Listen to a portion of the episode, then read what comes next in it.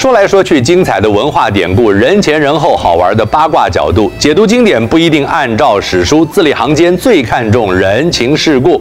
我是冯翊纲，说人解字，今天来说谢安。谢安，字安石，他是东晋的政治家。谢安自幼聪颖，四岁的时候就让将军桓温的父亲桓颐称赞他风神秀彻。年少的时候无心仕途，隐居东山，与好友纵情山水，且为人也风流。每每出游，必定要求歌妓跟从。安虽放情秋货，然每游赏，必以妓女从。放情秋货，纵情于游山玩水，不受俗物拖累啊！老师，所以他四岁的时候就找伴游啊？四岁的时候不能叫伴游，四岁的时候叫保姆。谢安年少的时候已有盛名，引起当时人争相仿效。曾有同乡文人来访，谢安问他旅费还够不够啊？对方答：“我只有五万把蒲葵扇。”谢安向他拿了一把扇子在手中，出入都带着扇子，时人纷纷仿效，扇价倍增。好友于是卖了扇子，筹得旅费。蒲扇价增，这东西因为受名人喜爱而价值增长啊！老师，那就是古代的潮牌嘛？这是什么意思？潮牌就是受名人加持过的东西啊。哎，是这个意思啊。《世说新语》记载，东晋文学家于产写了《杨都赋》给于亮看，大受赞扬。于亮认为杨都赋堪比张衡二京赋、左思三都赋，一时之间，人人竞相抄写，纸价大涨。谢安不以为然，认为于产的《杨都赋》只是重复模仿他人作品，了无新意，就说此是屋下架屋耳。屋下架屋，比喻重复模仿，无所创新。谢安闲适度日，直到四十岁，他的弟弟谢万北伐失败，被贬为庶人。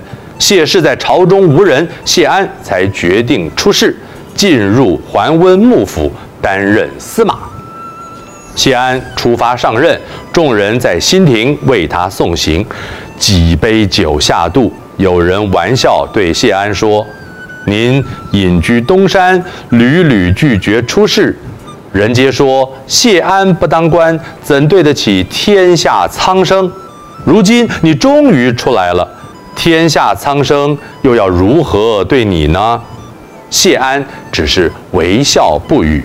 老师不能只是这样笑笑的就算了啊，那不然要怎么样？出来了就是要付钱啊！我这句就这样说出来了，这样好吗？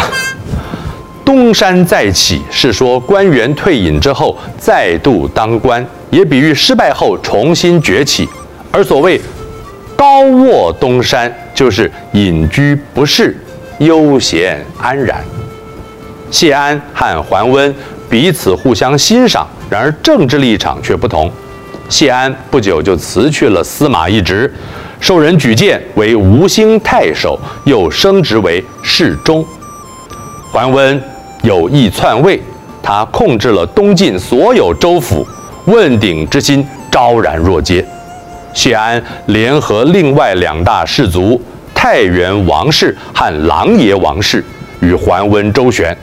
琅琊王氏即是王导、王羲之的家族。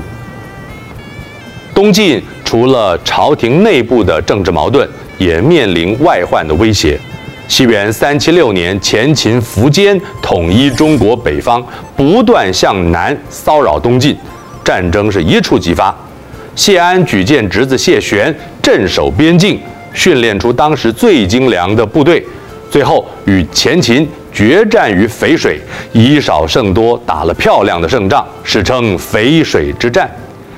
谢安此战中升任征讨大都督，筹划战事有功，并且表现得冷静自得，稳定了朝中人心。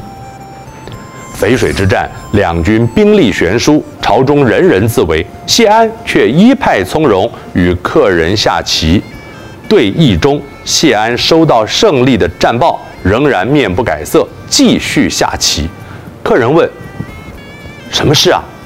谢安也只是慢慢地说：“小儿辈已领兵破了敌军。”客人告辞，谢安回到屋内，他心中当然是非常欣喜的，只是他强自压抑。过户县，欣喜甚，不觉计尺之折。跨过门槛的时候，弄坏了木屐，他都没发现。计尺之折，就形容内心极度喜悦。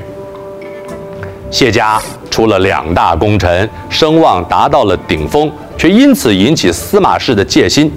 谢安、谢玄领兵北伐，收复失土，司马氏对谢氏更加忌惮。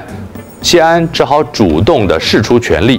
不久之后病逝，享年六十六岁。朝廷念其功劳，以皇帝之礼厚葬了他。说人解字，我们下次再说。